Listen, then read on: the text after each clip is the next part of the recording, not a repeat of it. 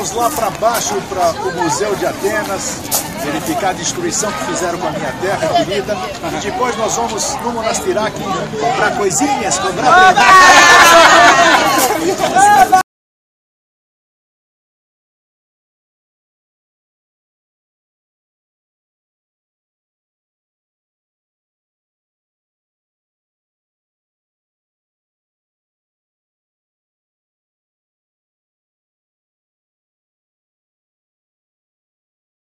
Olá Floripa, olá Brasil, olá mundo, eu estou, eu estou aqui André Patunas e este é o programa Vida Inteligente, tendo o prazer de receber mais uma vez Dr. Eurênio de Oliveira Júnior, diretor de ensino da Sociedade Brasileira de Obiose, que hoje vai nos falar sobre uma sobre um tema geral nós vamos. Hoje, hoje nós vamos, na verdade, nós vamos filosofar. Filosofar. Filosofar é o termo certo aqui, né? A gente sempre tem é, falado sobre alguns assuntos. É, é, da, da, da, SBE, ou do espiritualismo, ou da espiritualidade, ou do crescimento, ou teosóficos, tudo. Mas hoje nós vamos falar de uma forma geral, vamos ver alguns pensamentos de grandes pensadores e vamos ver o que, que eles quiseram dizer na sua essência, né? São frases. Eu, eu, sou, eu sou um adepto, vamos dizer, um fanático por frases. Sempre compartilho diariamente. Quem está na minha rede social sabe Diariamente eu posto uma frase, ou um pensamento, ou um provérbio, alguma coisa, porque eu acho que o que é bom tem que ser compartilhado e esse tipo de frases contém muito mais coisas, como nós vamos ver agora, do que simplesmente aquilo que está escrito secamente. Não tem, tem uma coisa muito mais profunda. Então, Eurênio, mais uma vez, obrigado por ter eu que agradeço recebido o nosso convite aqui. aqui. Isso, é um é. prazer sempre recebê-lo. E eu gostaria de começar, vamos ver.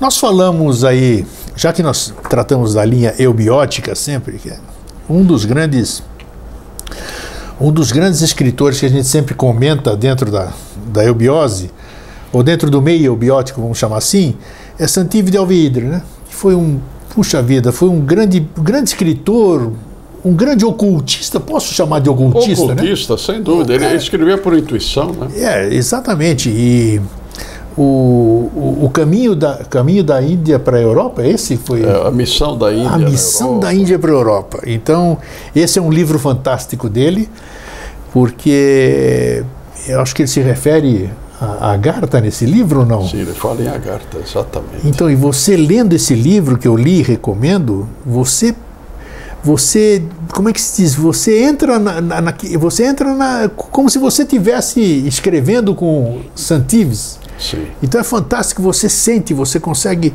é, sentir o que ele está vivenciando. Então é uma recomendação. E ele escreveu outra grande coisa que foi o arqueômetro, né, entre, entre outras questões. Uh, ele define, Eurênio, vamos começar por aqui, desse grande ocultista esoterista francês. Ele fala que a Garta significa, na, ponto de vista dele, Ina, é, inatingível à violência, inacessível à anarquia.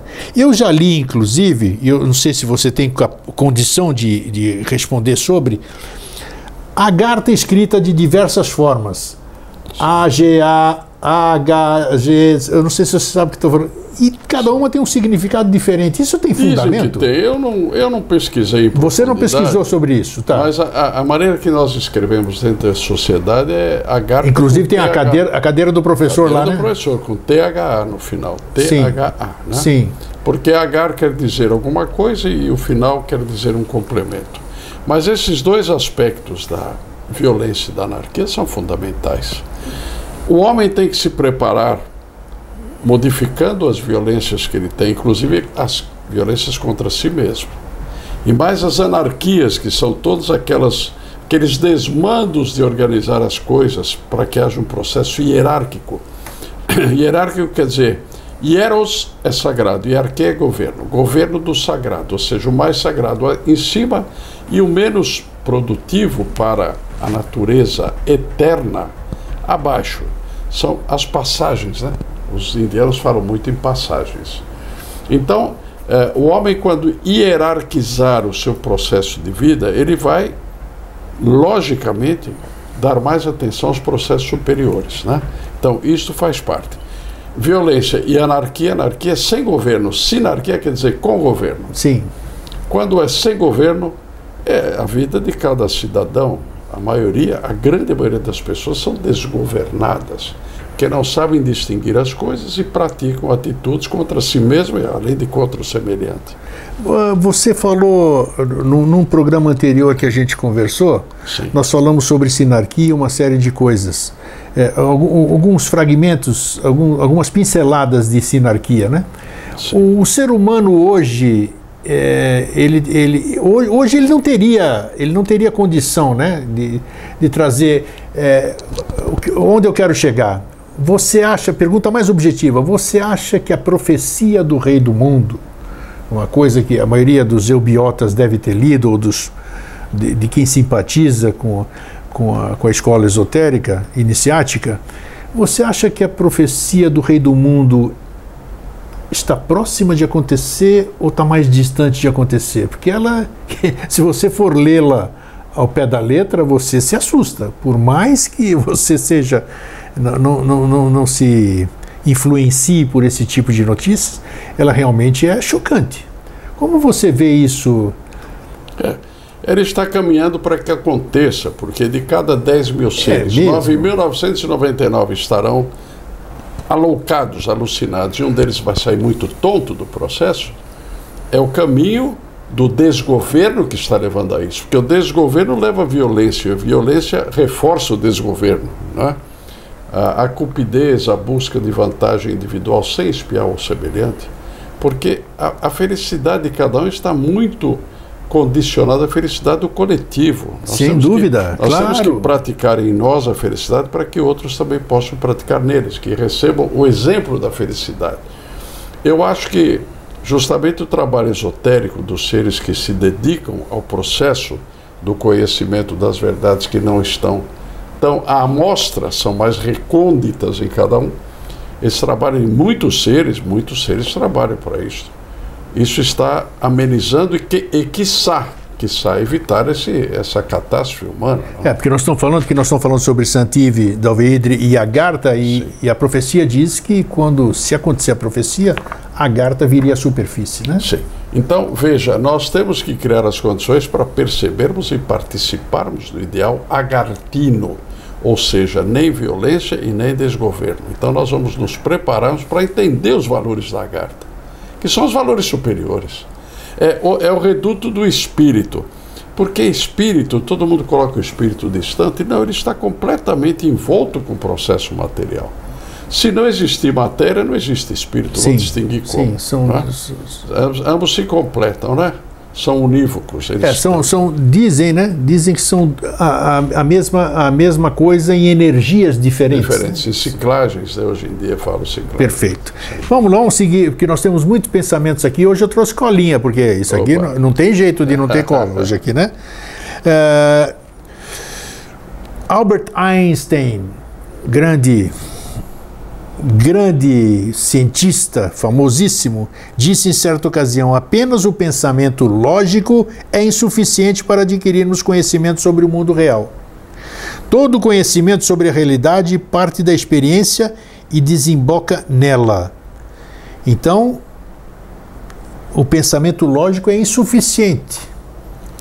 Então, eu preciso de, eh, de experiência e conhecimento para desembocar. nela. Como é que você vê essa. O que, Então. que, que Einstein quis dizer, eh, em outras palavras, aqui, vamos dizer, umas palavras mais inteligíveis? Que tudo que faz parte do nosso conhecimento nem sempre é lógico, né? Nem sempre é lógico. Está além do pensamento lógico, né? É, eu fiz um estudo, é, Eustáquio, em que eu fiz desembocar a lógica na mente abstrata ou na mente superior. Porque até chegar aquele momento você tem que usar a lógica. E existe uma lógica na mente superior, só que não é uma lógica formal como a que nós praticamos aqui. Por exemplo, Niels Bohr, que foi um, um cientista nota 10 do século 20, eh, ele se digladiou muito com Einstein. Opa! Mas ele chegou, ele todo grande real cientista, ele tem uma sabedoria implícita, senão não, não desenvolve a ciência dele. Ele disse o seguinte: o contrário de uma verdade profunda pode ser também uma verdade profunda. É duas verdades coexistentes, uma contrária à outra. Aí está a interpretação polar que nós damos às coisas. Se isto é assim, não pode ser aquilo.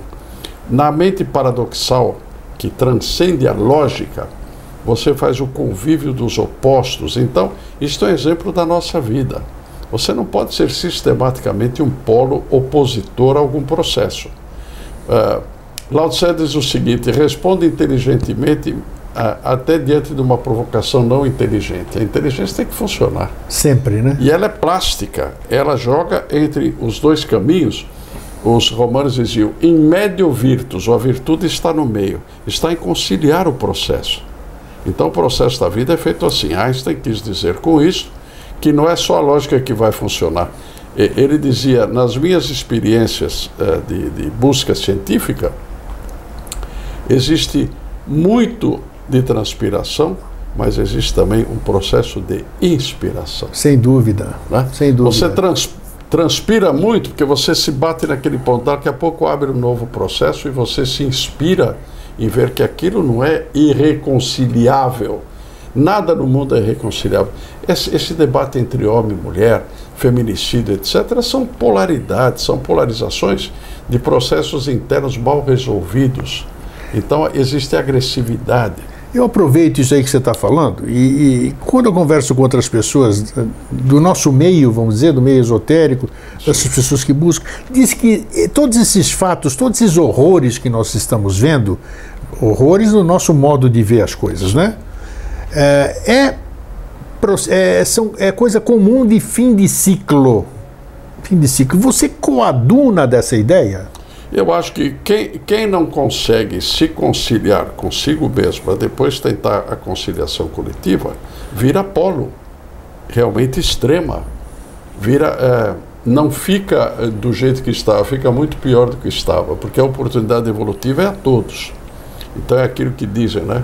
A, semeia, a semeadura é livre, é livre, mas a colheita é obrigatória. Sim, sim. Você semeou sempre ventos, você vai ter tempestades no final do, do, do, seu ciclo de vida, né?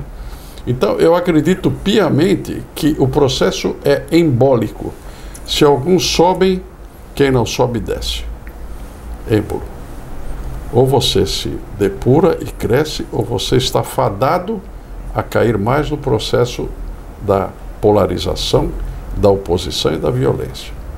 Isso acontece. Então você, você concorda que, concordo, é, concordo que são que fatos no, de fim no de fim ciclo. No processo, as chances foram dadas, o não aproveitamento ocasiona extremos piores. Puxa vida, então temos que fazer ou, ou isso não acontecer ou acontecer mais brandamente. Mais brandamente, é a nossa, a nossa função também. Falando nisso, vem aqui uma frase de Santo Agostinho que é muito oportuna, que diz o seguinte: os milagres não acontecem em desacordo com a natureza, mas sim em desacordo com aquilo que conhecemos da natureza. Nós estávamos falando porque o que acabamos de dizer, essa mudança do ser humano, na verdade teria que haver um milagre, entre parênteses, né, para haver essa mudança de consciência tão rápida, tão brusca assim, para que. E aqui o que que o que que Santo Agostinho quis dizer com essa frase dele? Vou repetir. Os milagres não acontecem em desacordo com a natureza. Ele, mas sim em desacordo com aquilo que conhecemos da natureza. Sim. Ele quis dizer que os nossos conhecimentos são insuficientes, por isso, quando não temos uma explicação, consideramos que houve um milagre. Aí tem, eu, eu ouço, antes de você completar a sua resposta, né, tem algumas frases do professor, que eu, eu sou um pesquisador, eu sou um chato. Sou um chato. Eu não.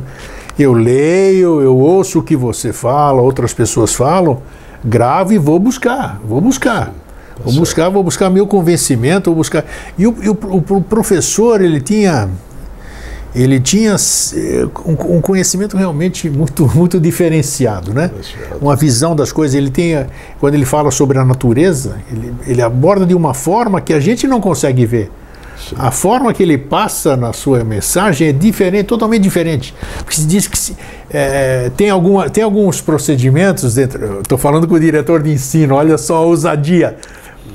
Tem algumas práticas dentro da, das séries da SBE que te dão as condições, segundo as palavras do professor, de você virar um co-criador.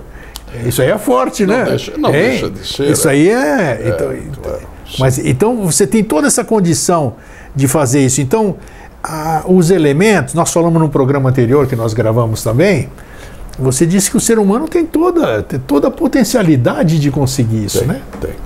Vou, vou lhe mencionar Ah. uma sequência mais interna da sociedade. Opa, né? vamos lá. Que não seja proibida, Hostes- né? Não podemos falar nada que Não, seja não, proibido aqui. não, não. Hostes de seres É. formam eh, grupos ou hierarquias. Sim, Estas hierarquias colaboram para o processo vindouro da elucidação e do crescimento da mônada, que é o princípio de vida.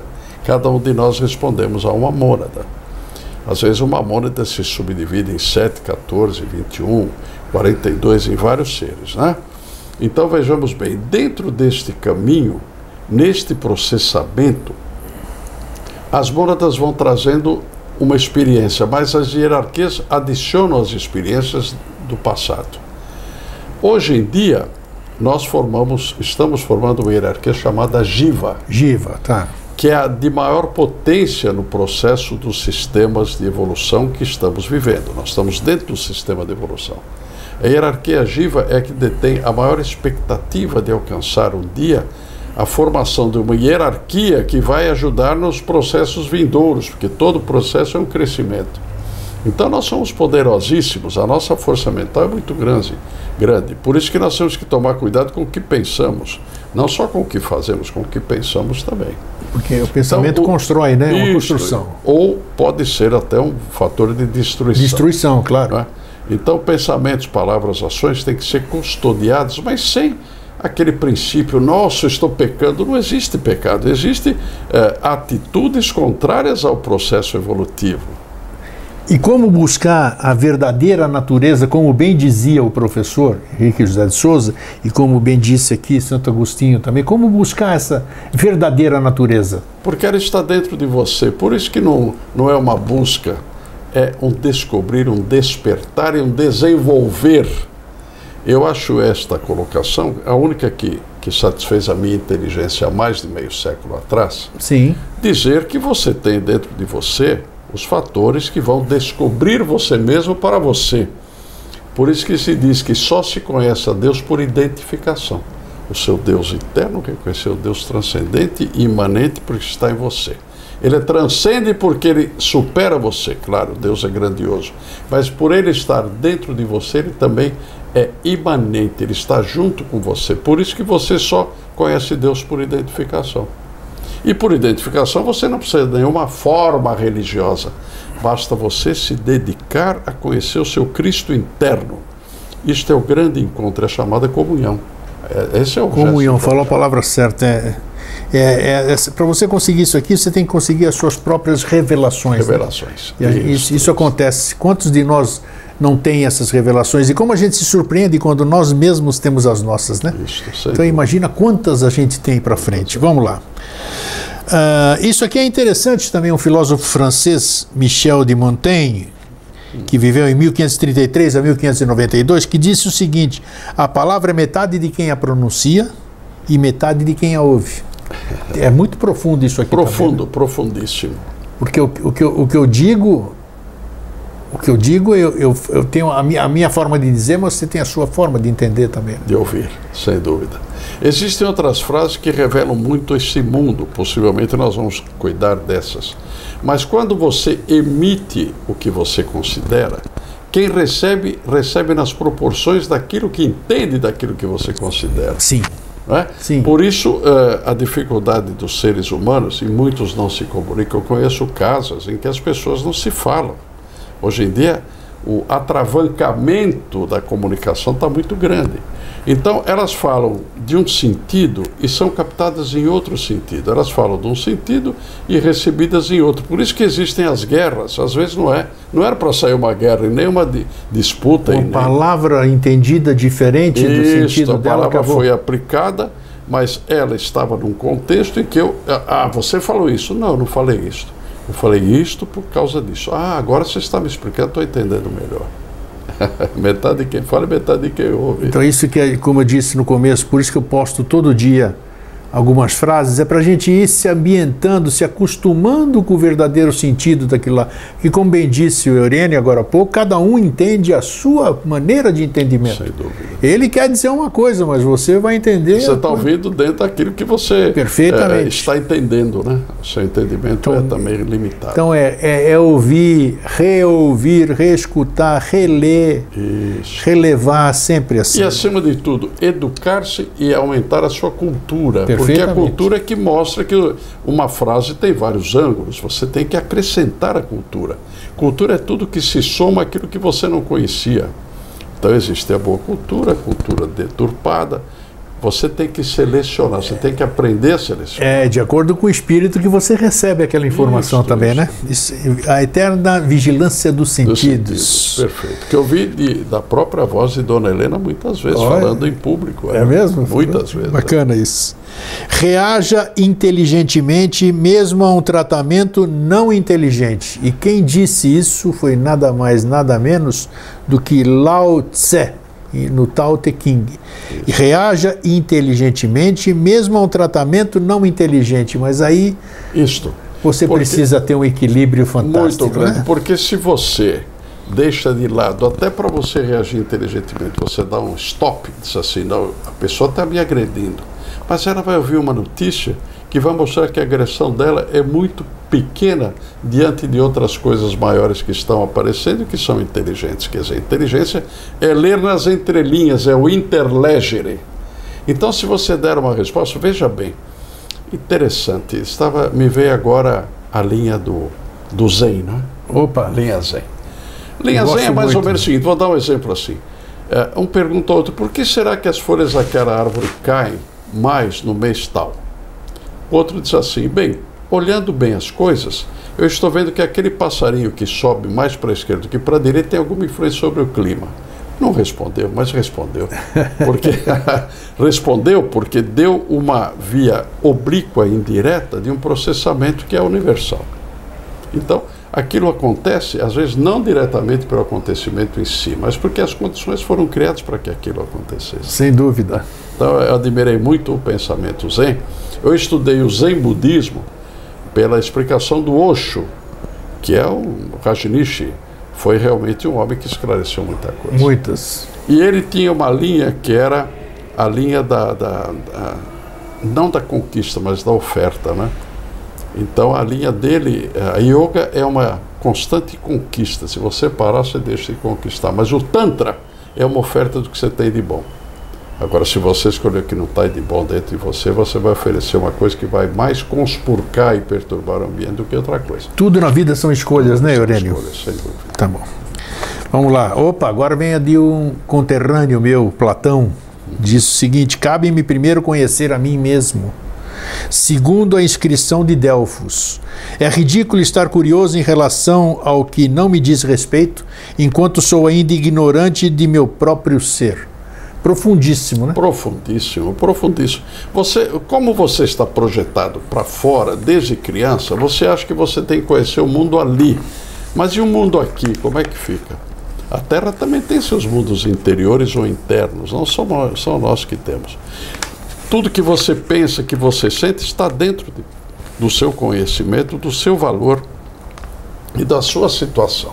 Então você quer conhecer fora, você faz uma série de trâmites, liga coisa que não está ligada à outra, faz o estardalhaço, mas você não sabe onde está a sua natureza. Então procure pesquisar a sua própria natureza em todos os fatores da vida: conhecimento, pesquisa, eh, universalidade, tudo. Você tem que fazer esse fator de pesquisa que é você mesmo. Vou perguntar para um, uma pessoa vivida, octogenário, como você disse, Octogenário. fala com orgulho, é isso mesmo. A gente tem que assumir o que nós estamos mesmo. Claro.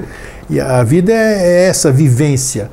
Ah, você, como é que você vê eh, essa, essa questão do.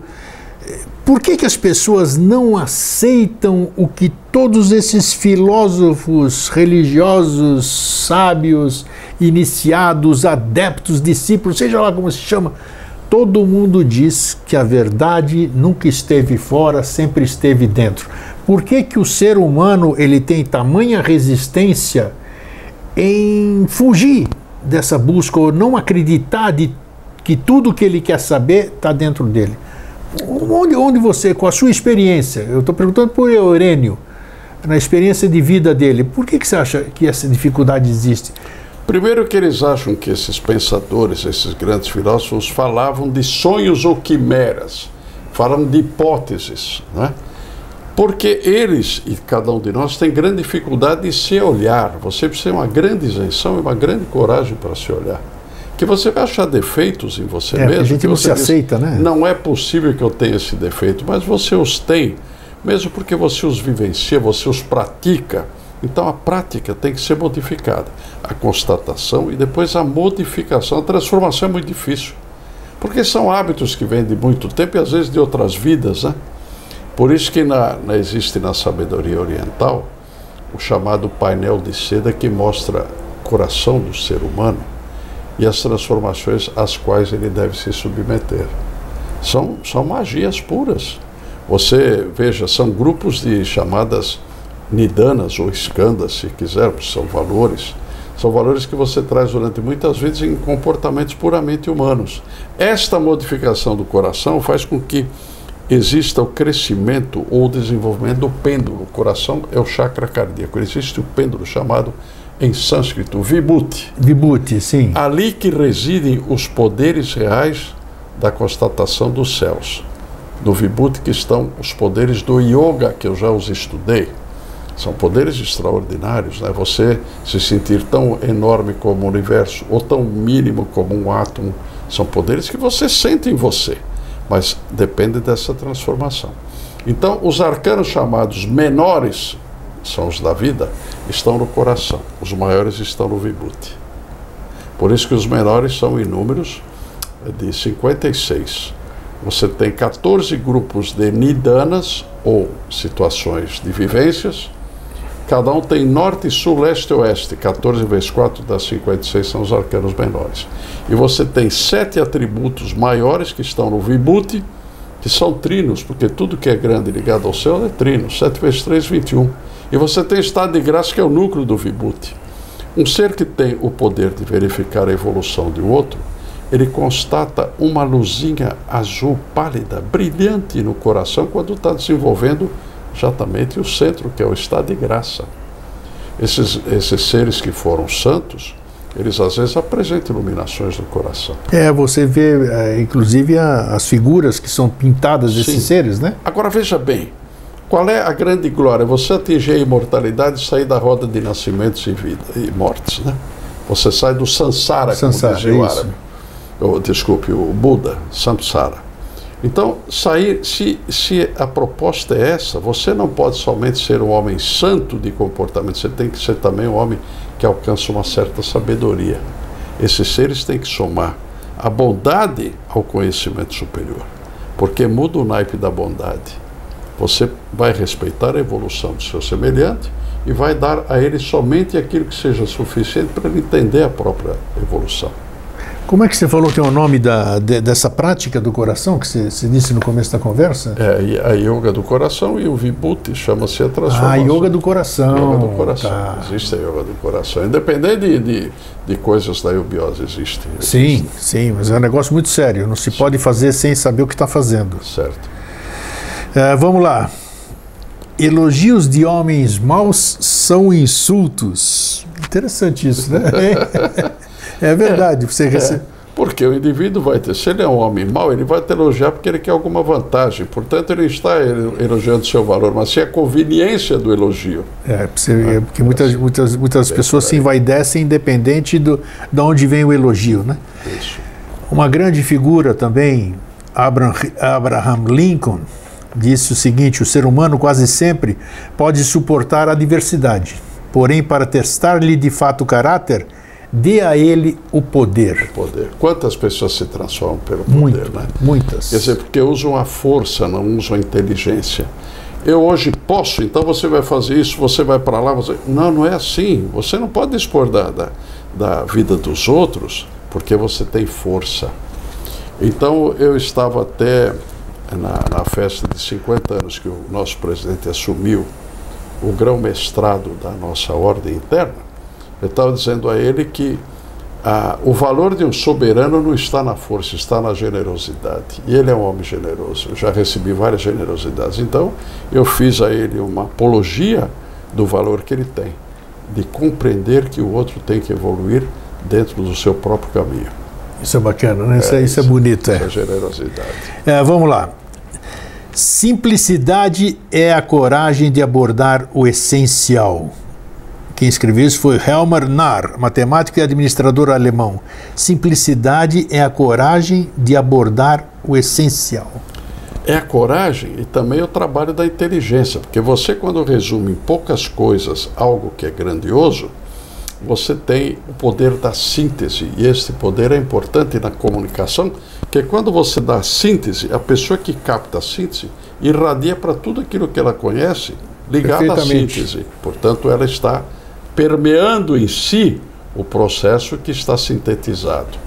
De modo que ir usando a sua própria inteligência. Você tem que inteligência ativa, você tem que botar a inteligência dos outros também para funcionar, não é só a sua. Por isso que todo mundo, é aquela frase famosa, né? Falou pouco, mas falou bem. Falou né? bem, Exatamente, isso. naquele recado bem dado. Falou pouco, mas falou bem. Uh, Samuel Taylor Coleridge, poeta e filósofo inglês, disse o seguinte: mente nenhuma é de fato bem organizada se for deficiente em senso de humor. Isso é interessante. Porque tem, se você realmente não tem, tem gente, nossa, hoje, hoje em dia, que não tem o menor senso de humor. Não tem. E quando você ri, além das suas endorfinas virem à tona, você reacomoda o processo, você dá a ele uma folga para ele próprio se ajustar. Não é rir como, como escárnio, é rir dizer, caramba, eu cheguei nesse ponto, era a confusão que eu me arrumei. Sim, sorrir. Puxa, aquilo dá um alívio muito grande. Né? Diz, inclusive, isso aí é provado cientificamente, né? Que você sorri, você usa muito menos músculos do que a sisudez, né? Exatamente. Então vamos ser, vamos é, ser econômico, é né? Uma, um princípio de economia. É isso. o segredo é não correr. Essa, essa é bem conhecida, né? Mário Quintana, Mário nosso Quintana. ilustre Mário Quintana, poeta gaúcho. O segredo é não correr atrás das borboletas, é cuidar do jardim para que elas venham até você. Isso é profundo demais. Profundo demais. Você não é só você pensar na borboleta em si, é. é. Por quê? Que, que... Quem não adora a figura da borboleta? Sem elas dúvida. são coloridas, elas são leves.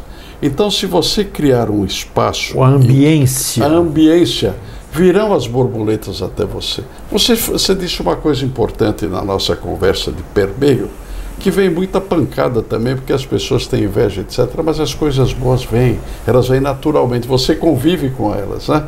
Então eu acho que essa frase é extraordinariamente verdadeira. Então, para tudo que a gente quer, para tudo que a gente quer, nós temos que preparar a ambiência. Isto. Às vezes, você, às vezes você quer receber alguém, mas a sua casa está uma bagunça. Né? Então, como é que você vai receber? Você vai é melhor receber... não receber. É melhor não receber, exatamente. Então tem que preparar. Então prepare. Você quer receber borboleta? Prepare o seu jardim. Sim. Uh, olha que bonito também, Oscar Wilde. A única obrigação que temos para com a história é a de reescrevê-la. Reescrevê-la. A história tem muita história embutida que foi a versão que deram por uma conveniência qualquer, até para se satisfazer. Veja o que eu vi naquele acontecimento, tem mais isto, mais aquilo. Não, isso foi o que você imaginou, né? Eu tenho um amigo que fala muito isso aí. Uh, os evangelhos falando do Cristo foram escritos séculos depois. 70 anos depois. Então foi é. por conversa que Décadas isso depois, é. Não foi para os que viveram com Cristo aprenderam as coisas e ficaram em silêncio, porque é o silêncio que faz crescer o entendimento, não é? Senão vira um boquirroto, boquirroto qualquer um pode ser. Agora, você curtir aquilo, pensar em cima daquilo e saber expor aquilo que aconteceu com precisão, sem emoções e com pouca mente, entra no caminho da simplicidade, as pessoas entendem melhor. E outra única, uh, e Oscar Wilde aqui diz muito bem, outra coisa que a, a história foi contada de acordo com a conveniência, conveniência de muita gente. Sem dúvida. Então sem hoje dúvida. nós propagamos coisas que são totalmente de mentira. Né? Mentiras. Como saber discernir isso? Somente reescrevendo essa própria história. Isso. O sucesso deve ser uma consequência, nunca um objetivo. Quem escreveu isso foi Gustav Flaubert. Isso. Porque veja bem, quando é uma consequência, você trabalhou por cada etapa e desagou naquilo. Quando é um objetivo, você distorce as etapas para chegar lá. Você não trabalha com naturalidade. Então é importante você trabalhar com os seus valores que você for alcançando. Você tem um sossego muito grande. Você põe a cabeça no travesseiro, você às vezes não dorme por dor de barriga, porque comeu demais, mas a mente está solta. Ela Isso. permeia alguma coisa que você foi construindo dentro da natureza. É o respeito à natureza. Isso aqui é realmente porque muita gente, é, a gente tem experiência disso durante a vida. É, você quer fazer um evento, um evento de transformação interior, vamos dizer. Mas o teu primeiro objetivo é quantas pessoas eu vou colocar lá dentro? Isso. Quanto eu vou ganhar? Isso. Você não está querendo saber do conteúdo programático, está no texto, mas a sua a, a, sua primeira intenção é quanto vai ser a receita, quantas pessoas você vai colocar. Você está fadado ao insucesso. Ah, é que, por você isso que nós um caminho muito mais curto do perfeita, que por isso que a gente vê hoje a maioria dos eventos se esvaziando. Se esvaziando. Por quê? Porque a intenção é, é, fere, fere. Bom, tudo bem, dá, dá para dá ficar claro qual é o objetivo. Vamos lá. Vamos falar agora, já falou aqui? Não, é esse aqui. Um, um texto budista, que é muito. Adoro o texto budista. O mestre na arte de viver faz uma pequena distinção entre seu trabalho e sua diversão, sua atividade e seu descanso, sua mente e seu corpo, sua informação e sua recreação, seu amor e sua religião. Ele dificilmente sabe qual é qual. Ele simplesmente busca sua visão de excelência em qualquer coisa que faça, deixando que os outros decidam se ele está trabalhando ou se está se divertindo.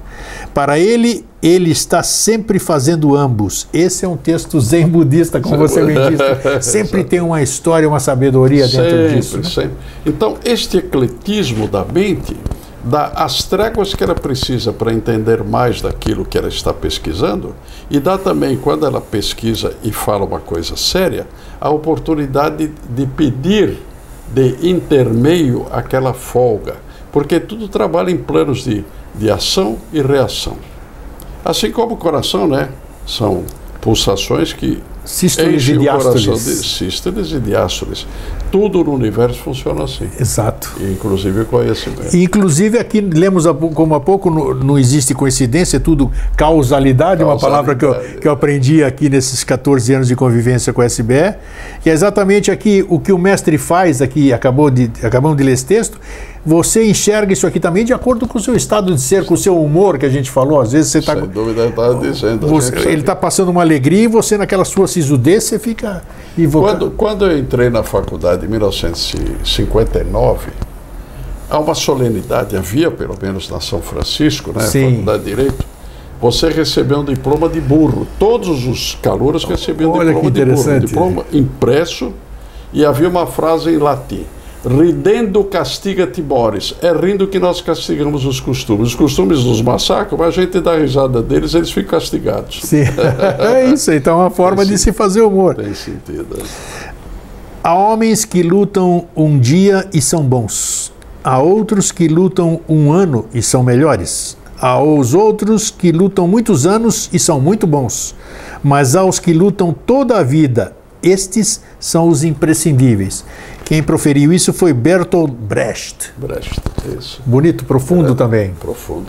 Então veja bem, você nunca pode arriar uh, as coisas que você está fazendo se elas têm valor e significado para você. Então você batalha e nunca tem que desistir, né? Não. Eu tinha um amigo que dizia o seguinte: o mocinho nunca desiste. Se ele cai do cavalo, ele põe o cavalo nas costas, é perseguição ele vai perseguir o, o, o bandido. É verdade né? mesmo. então, essa frase é muito significativa. E eu acho que a nossa tenacidade em perseguir o que nós consideramos que é de valor na vida tem que ser feita assim. Nos compõe para que nós sejamos lutadores mesmo dormindo, a gente diz assim: se me acordarem agora e precisar fazer uma coisa valiosa, eu vou lá e faço. Vamos lá e fazer. Isso, Exatamente. Então, como você é. Ah, eu faço é assim. meu. Hoje, 4h20 da manhã, estava de pé. você é assim, isso mesmo. Embora ninguém possa voltar atrás e fazer um novo começo, qualquer um tem o direito de fazer mudanças, recomeçar e fazer um novo fim. Legrand. Ah, isso aí eu já ouvi muitas vezes. É. Aliás, quem parafraseou Legrand foi o Chico Xavier. Ele diz uma coisa muito parecida. Parecida, né? exatamente. Então veja, o começo nós não temos como agir porque foi no passado, mas reformular o que temos e fazer um novo fim, ao invés de morrermos angustiados, podemos morrer em paz, por exemplo É uma grande transformação. Mas a paz só acontece quando você leva a paz ao próximo, porque senão você não recebe um processamento de você se encontrar como ser humano. O humanismo é tão necessário, a solidariedade, a empatia, que é o caminho da simpatia, porque tem a antipatia, que é o contrário da, da simpatia. Sim. Ou seja, você ser um ser pernicioso no contato com o seu semelhante, seja sempre, no pior das hipóteses, neutro. Deixe que ele faça as coisas, entenda, olhe e acabou. Você não tem que se envolver sempre. É, mas é, é, é um, você, você precisa estar bem, né? Você É, precisa precisa estar bem. muito bem É consigo difícil. mesmo. É isso mesmo. É, toda forma de vício é ruim. Não importa se o narcótico seja álcool, morfina ou idealismo. Quem falou isso foi Jung. Carl Gustav Jung. Carl Gustav Jung. É, o vício domina a ação. Ou seja, você pratica uma coisa que te dá algum tipo de deleite tantas vezes que isso passa a ser uma egrégora que domina a sua vida. Isso. não é bom. Em nenhuma das hipóteses. Você tem que fazer as mutações do seu comportamento. Você deve ser quem domina todas as Isso, suas. exatamente. Isso aí. Vamos lá. Que bacana isso aqui, hein? Quem escreveu isso aqui? Mestres, mensagens dos mestres. O amor é eterno. O amor não acaba quando a relação termina. O amor não acaba nem mesmo com a morte física. O amor em si permanece, mesmo se o ser amado morreu. Visualize essa pessoa e envie para ela pensamentos e comunicações positivas. Seu relacionamento, seus relacionamento está vivo e as transformações podem continuar ocorrendo. Mensagem dos Mestres por Brian Weiss, é da editora Sextante. É difícil esse. Formidável, difícil, mas é, É. é atemporal, é além do processo do tempo. Quando você realmente tem um amor desperto e desenvolvido, Ah, agora alguém, sim. é importante você cultivar o amor, tem o seu cultivo. Quando isso acontece, não depende mais de tempo e espaço, nem que esta pessoa desapareça da sua vida ou faça coisas contrárias, o amor já nasceu e ele vai permanecer. É Você- outro tipo de amor, não é o amor apego, não, exatamente não, não, não é isso. amor apego, é o amor justamente desprendido. É o amor da admiração. É o amor do cultivo da concórdia, ve- verdadeiramente. Tem vários níveis de amor. Que, que, que dificuldade que a gente tem, né, o ser humano tem de, de, de, de vivenciar o amor, né, ou de descobrir o que, que é o amor. Né? A gente fala tanto, e- Fala tanto, é. o, amor, o amor não se, o amor não se, não, não se define, ele Não, se não. expressa. Né? É, é, ele não tem propriamente os componentes para você descrever. Exato. Ele é um estado de ser que você passa a ter e passa a desenvolver ou desempenhar pelas afinidades positivas, porque os bandidos também têm afinidades. Claro que tem, claro que tem. Eles não vão desenvolver amor, vão desenvolver contratempos, ódios e represálias. E, e só a construção é que realmente desenvolve verdadeiro amor. Olha, quem fez isso aqui, já, já, já disse isso aqui algumas vezes, né? A gente não deve, aprendi aqui também, eu sempre digo que eu aprendi, né? de a- a antropo- antropomorfização da divindade. A gente nunca deve fazer isso para dar uma forma humana a isso, mas a coisa, quem criou isso aqui, olha, foi é inteligência pura, né? Porque Pura, pura. porque a gente não consegue chegar. eh, São tantos porquês, são, tantas, são tantos questionamentos. Eh, A coisa podia ser tão mais simples, né? E é, e é complexa demais. É, sim, sem Ou então é, é- é tão simples que a nossa complexidade não consegue ver. Você falou tudo, você inverteu. É, justamente quando a gente consegue simplificar, a simplificação tem que ser uma decorrência do entendimento, que se ela for colocada antes do entendimento, ela vai complicar as coisas. Ela vai, ah, então isto é isto, não. Isto é a soma de tudo isto que deu como resultado o seu denominador comum Eu acho que um, um compatriota meu também, o, o- Arquimedes, Arquimedes. há anos atrás, sei lá quantos, quantos milhares de anos atrás, quando ele disse o, o Évrica, Évrica em grego significa descobrir. Eu, e ficou eureka, né? Eureka, Então, eureka. realmente assim é quando a gente descobre alguma coisa, quando a gente tem um sentimento, quando a gente experiencia alguma coisa.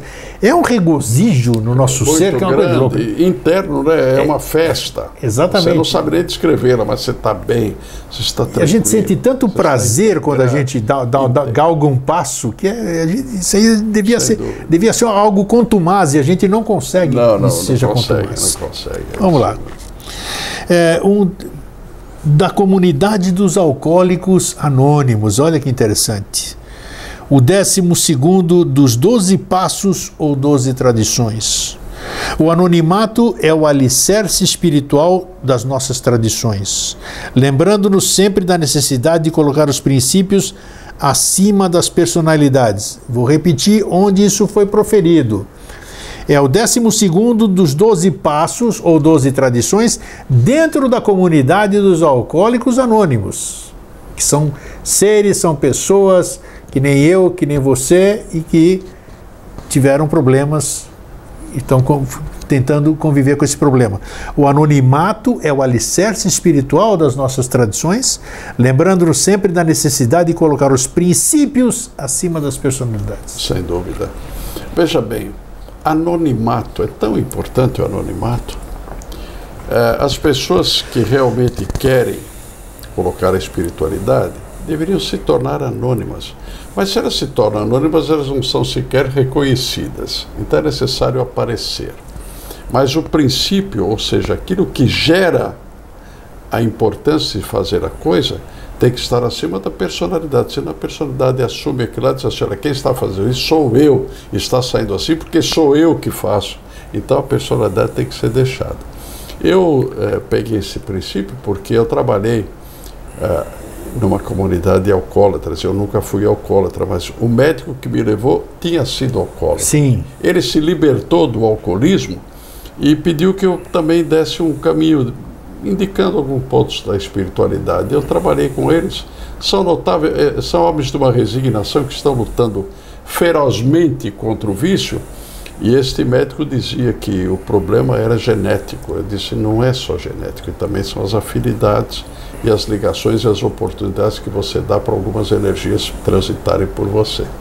Não, bacana. Irene é só genético. Eu falei, não é, vamos conversar mais. E ficamos os dois nos degradando. Ele tinha, tinha as razões dele, eu tinha as minhas, né? Então, é, foi os alcoólicos. Me lembra isso aqui também, essa questão da, da frase dos nomes. Na década de 50, eh, eu que milito há 58 anos aí na ufologia, né? Sim, discos voadores, essas coisas. É. um dos livros, Contato com Discos Voadores, do Dino Craspedon, que era o pseudônimo do Sábado de Notos. Sábado de Notos. É, num trecho daquilo lá, de um pretenso contato de um comandante que estaria conversando com isso aqui, vamos usar o campo do pretenso. É, o, o Sábado de Notos pergunta para o comandante dessa nave: como é o seu nome? E o comandante responde para ele: Eu não tenho nome. Nome é um atributo da personalidade. Veja só. Eu, verdade ou não, não interessa, mas a resposta foi fantástica. Nome é um atributo da personalidade. Hoje eu posso me chamar fulano, mas amanhã eu estou diferente, eu vou me chamar outra coisa. Isso Olha que, que fantástico isso, né? E uma outra questão que eu, que eu vi, você também deve ter percebido ao longo da nossa vida, você foi um homem público, eu também sempre fui um homem público, palestras e tudo isso aqui.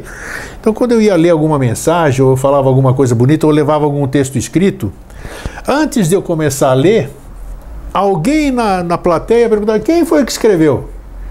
Não tinha nem, nem ouvido o texto nem nada, mas ele queria saber qual era a fonte. Olha só que é. como o homem, o ser humano, se apega na, na, na, autoridade de uma fonte. Perfeitamente. É. Não interessa a mensagem, que é a questão do anonimato, muito bem colocado aqui.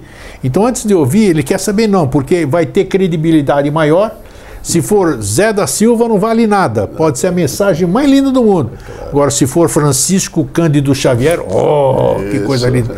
Pode ser até uma. É, se desliga do conteúdo, né? Quer saber o continente. Continente é o que está fora, o conteúdo é a essência. Né? Exatamente. Então, veja uma coisa, você lembrou agora do do sábado de Notos, ele Sim. é um pseudônimo, ele se autodenominava Agartino Félix. Eu, é, eu é, Aladino, Aladino, é. é. Agartino, inclusive, é. ele usava o termo de Agarta, né? Ele era é. muito estranho, tinha os olhos bem claros. Isso, ele era né? esquisito, é. É esquisito. É, Aladino Félix também é, chamava, Aladino, né? Aladino, é. Exatamente.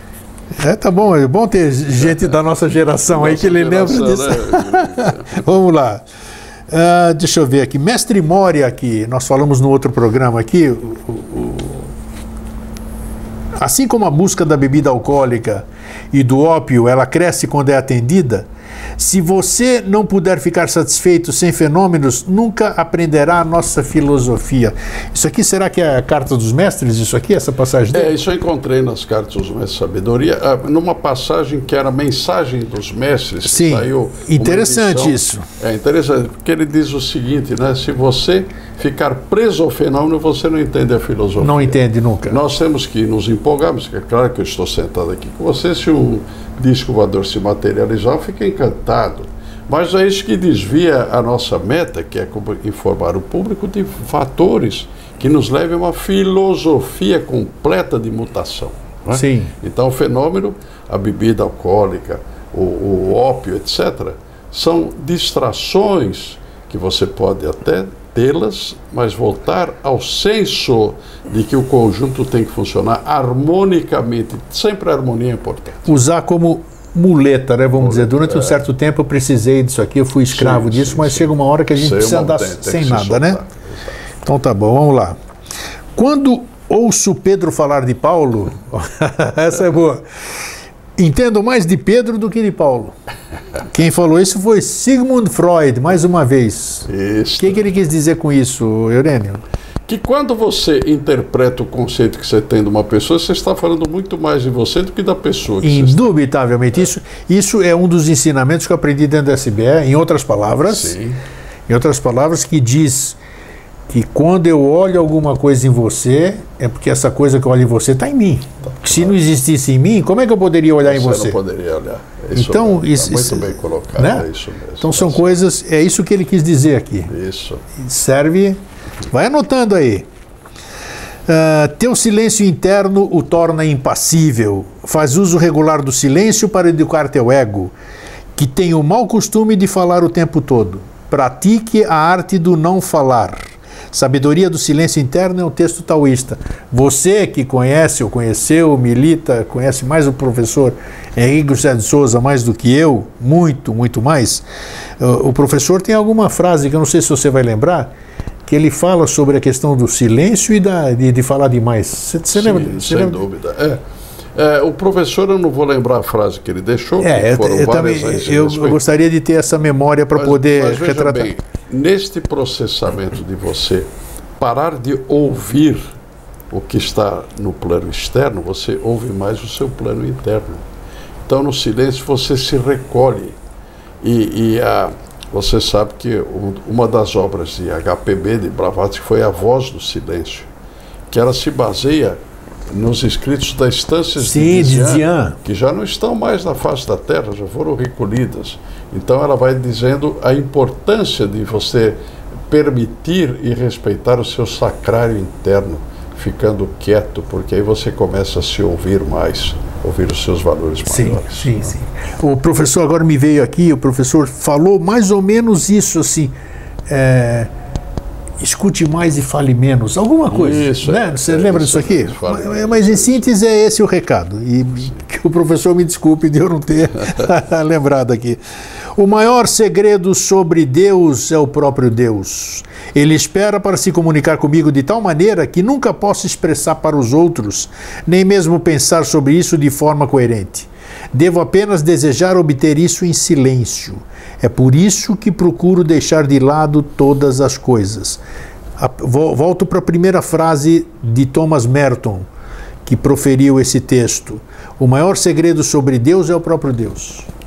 O que, que, ele quis dizer com isso? Por isso que é o seguinte, né, Patunas? Deus só se revela a quem o respeita e a quem se dispõe a ouvi-lo na plenitude do que ele fala com você.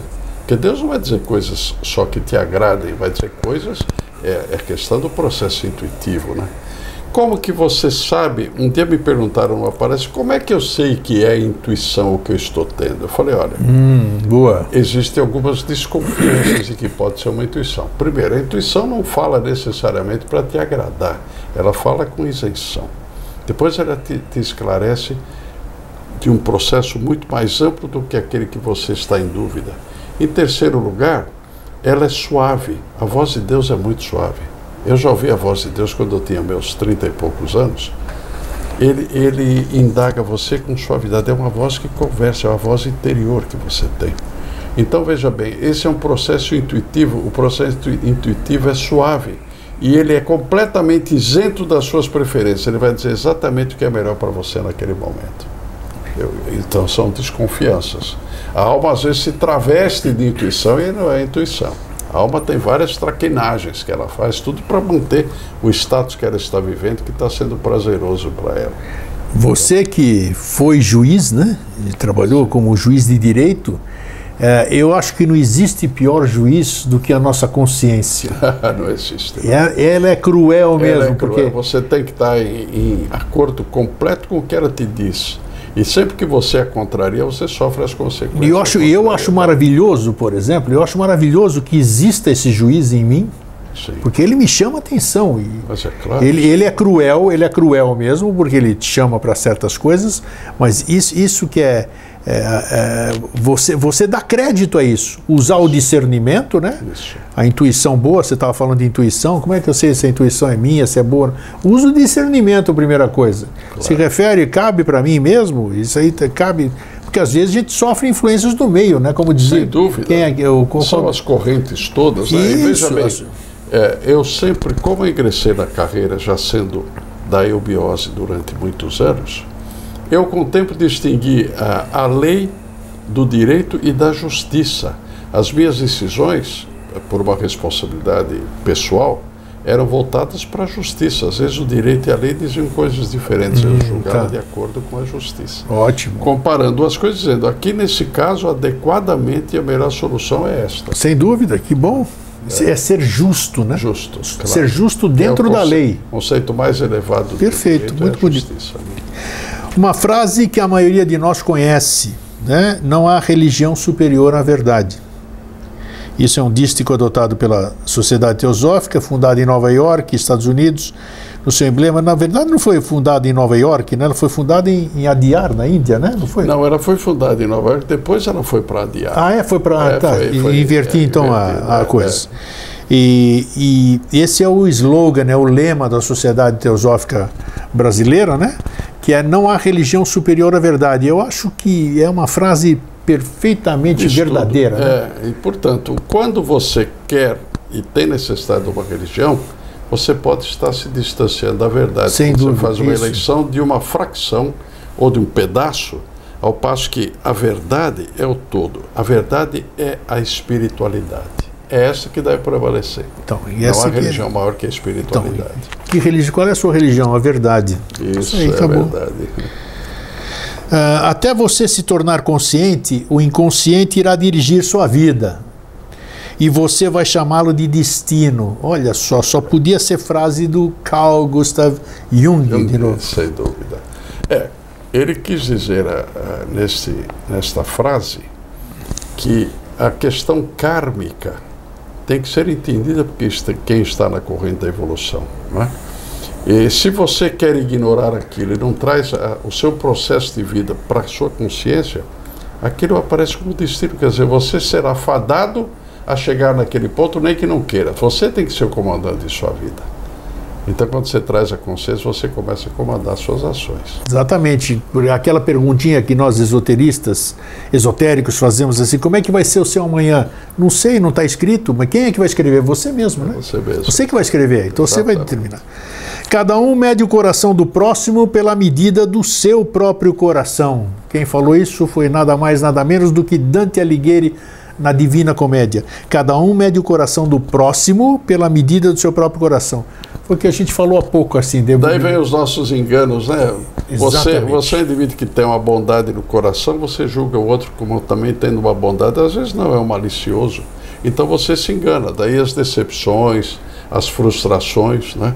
Então nós temos que ter a maleabilidade de dizer que nem todos os corações são medidos por mim, na minha medida. Tem corações de vários naipes, Sem e tem dúvida. acontecimento. Então nós temos que flexibilizar a visão que temos. Não é encontrar malícia nos outros, mas é dizer que eles podem ter fatores que estão distorcendo aquilo que você esperava. deles. Sob a nossa ótica. Sob a nossa ótica. Sempre vigilantes, né? Sempre vigilantes. Os estudos sobre os pontos ocultos da vida não podem ser diletantes nem obsessivos. Quem falou isso foi o Dr. Eurênio de Oliveira Júnior. É. então no diletantismo você navega por pontos que você talvez não precisasse nem navegar. E, e pela obsessão você cria fatores de fanatismo, de, de religião fechada. Então os pontos importantes não podem ser diletantes nem obsessivos. Você tem que encontrar o termo certo para entronizá-los na sua vida de desempenho. Equilíbrio sempre, né? Sim. Outra frase do Eurênio. Mais uma. É, mas legal, porque a gente vai escrevendo, qualquer, todos nós assim temos insights, escrevemos essas frases e é bom compartilhar. Cultura pura é aquela que não vem contaminada por um direcionamento que a desvia ou restringe. Sim, sem dúvida. É ver a pureza de como as coisas são mesmo. Não você pegar algo inoculado com uma variante que impede de você chegar à pureza de, do que está sendo dito. Né? Então, se você tira as impurezas de uma cultura, que são intenção, opinião, etc., você começa a ver a, a cultura como ela te traz é, um elan, um elan de crescimento. Então a cultura, aí ela pode ser considerada pura. Maravilha. a cultura é muito pouco pura, diga-se de passagem. Mais, mais uma vez aqui, ó, o, uma frase que fala sobre a simplicidade. A simplicidade é o último grau de sofisticação.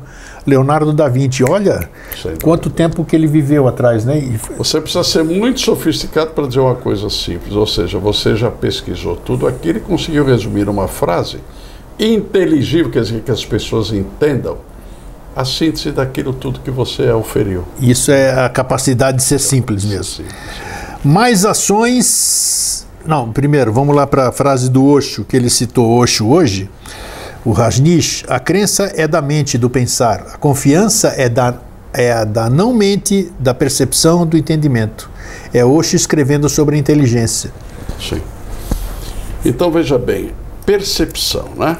Eu estou olhando para essa câmera, mas eu estou vendo sua câmera, tem a visão periférica. Eu Isso. vejo o armário, vejo a sua presença, mas estou olhando para lá. Então a periferia é aquilo que você desconfia que está entendendo e percebendo. Esta percepção é que vai te levar à escolha real das coisas. Então é importante você dar atenção às suas percepções. Eu fui fazer estudo da percepção, tem várias vertentes em percepção científica, deram vários nomes. A percepção não é isto, é o que você percebe além da visão. Você está olhando ali, você está percebendo toda uma periferia. Isso. É esta que vai te levar a escolher certo muita coisa. Isso é isso, isso. Você pode fazer nesse momento que nós estamos aqui, você está nos assistindo. Se você não mudar o seu foco de vista, você não será capaz, aposto com você, de descrever o que tem ao seu redor. Você não consegue, porque você não percebeu. É isso que o Eurênio acabou de dizer. A gente vê, mas não percebe. Aqui no ambiente, o Eurênio está vendo agora, falou da câmera, o armário e eu. Mas tem um monte de coisas aqui que, pela nossa, pelo nosso ângulo, nós não conseguimos perceber. Sem dúvida. Né? Então a vida é assim. Isso aí são, são, são detalhes que a gente tem que levar para o nosso cotidiano. Vamos lá. Ah, e olha, isso aqui é complicado, hein? Quem ama os butas, vai aos butas. Quem ama os pitres, vai aos pitres. Mas somente os que amam verdadeiramente a mim é que vêm a mim. Isso está escrito no Bhagavad Gita. E butas são formas densas, vagas ou filamentosas. E os pitres são senhores pais. O que, que é isso? O que quis Isso. dizer isso aqui? Então veja, é, é, você pode eleger um simulacro, um fetiche, como alguma coisa de importância que não tem. E, e depreciar a sua visão do espírito de verdade, porque o espírito de verdade se revela a você, ele não tem forma, ele não tem perspectiva, Sim. não tem nada. Então, se você ama formas menores, você vai adorá-las. Se você ama os senhores que ajudaram a construir o mundo, mas que não são Deus, você vai adorá-los. Mas só quando você realmente reconhece a sua essência e passa a ter uma ligação com ela é que você vai chegar na forma certa que é reconhecer Deus. Bacana, olha aí. É, mas é, é praticar, é praticar, é pensar, é ouvir, reouvir. Então é, é a prática, é o desejo, é a vontade, né? Vontade. Então vamos lá. E vamos encerrar aqui, peraí, deixa eu ver. Não, tem aqui. Acho que aqui não tem autoria, mas vamos lá. Cada um age em conformidade com a sua natureza. Também o sábio procura o que se harmoniza com a sua própria natureza, de acordo com aquilo que é o mais alto do seu caráter. Ninguém pode escapar às leis naturais. Lembra-te que é melhor cumprir a própria tarefa, ainda que seja humilde e insignificante, do que querer fazer a tarefa de um outro, por mais nobre e excelente que seja. Acho que é do Arjuna, né? Isso aqui tudo. É, isso é também do Bhagavad Gita. Sabe também, ó Arjuna, que eu aceito toda oferenda que se me faça com amor, seja uma folha, uma flor, uma fruta ou apenas gotas de água. Eu não olho o valor da oferenda, mas olho o coração de quem a faz. Isso. Importantíssimo, Que né? é a sensatez e a sinceridade que se deve ter ao praticar os atos mais relevantes da vida. Que senão não vale absolutamente Não vale nada. Nada. Né? É, se Trata-se de pura hipocrisia. E nós vamos encerrar aqui com uma frase Do de Mahatma Gandhi: Não há caminho para a paz. A paz é o caminho. Isso. Nós não temos que procurar encontrar naipes que levem à paz. Nós temos que ser portadores da paz. Paz, eh, sabe que paz é conquista, não é deixar. né? Eu li um, eu comprei um livreto fora do país em que tem as frases de Mahatma Gandhi sobre a paz. Olha e a paz é bacana. chegar a um ponto de paz. Não é entregar, quer dizer, eu sou pacífico. Não, mas você não está em paz. Você tem que ser a própria paz. Você é o representante, o naipe correto que é paz. Então, não existe caminho para você chegar lá. Você tem que ser a paz. Você sendo a paz, você é o próprio caminho. Bacana isso, né? E ele, ele, ele é uma. Não, e ele foi. Foi a re- representatividade da paz em si, né? Foi, Porque ele exatamente. sempre. Ele, Foi. ele, co- ele conseguia. Ele não conseguia se alterar. Provocavam ele de monte, né? Puxa vida, e ele sempre naquela postura. São seres especiais, assim como qualquer um de nós, né? Mas só que eles conseguiram externar essa especialidade, digamos Sem assim, dúvida, né? dúvida. Isso que a gente tem que trabalhar. Eurênio, mais uma vez, muito obrigado. Viu? Eu que agradeço. É um prazer compartilhar da sua sabedoria, da sua Você é um- experiência. né? amigo que eu penso sempre. Isso, é- isso, é- isso é muito bom. Isso, isso é- a gente externa para todo mundo. Que, que, que isso possa contagiar as pessoas, tudo, assim, tudo aquilo que a gente conversa, essa, é, esse tempo que a gente dedica de passar alguma coisa bacana para vocês, possa. Né? Se multiplicar. A semeadura é livre, é o que nós estamos fazendo aqui, né? E cada um faz o que quiser com, Claro. com as sementinhas que a gente Sem dá aqui, né? dúvida, sem dúvida. Então, então para vocês, o meu fraterno abraço e um feliz sempre. Vamos lá para baixo, para o Museu de Atenas, verificar a destruição que fizeram com a minha terra querida. E depois nós vamos no Monastirac comprar coisinhas, comprar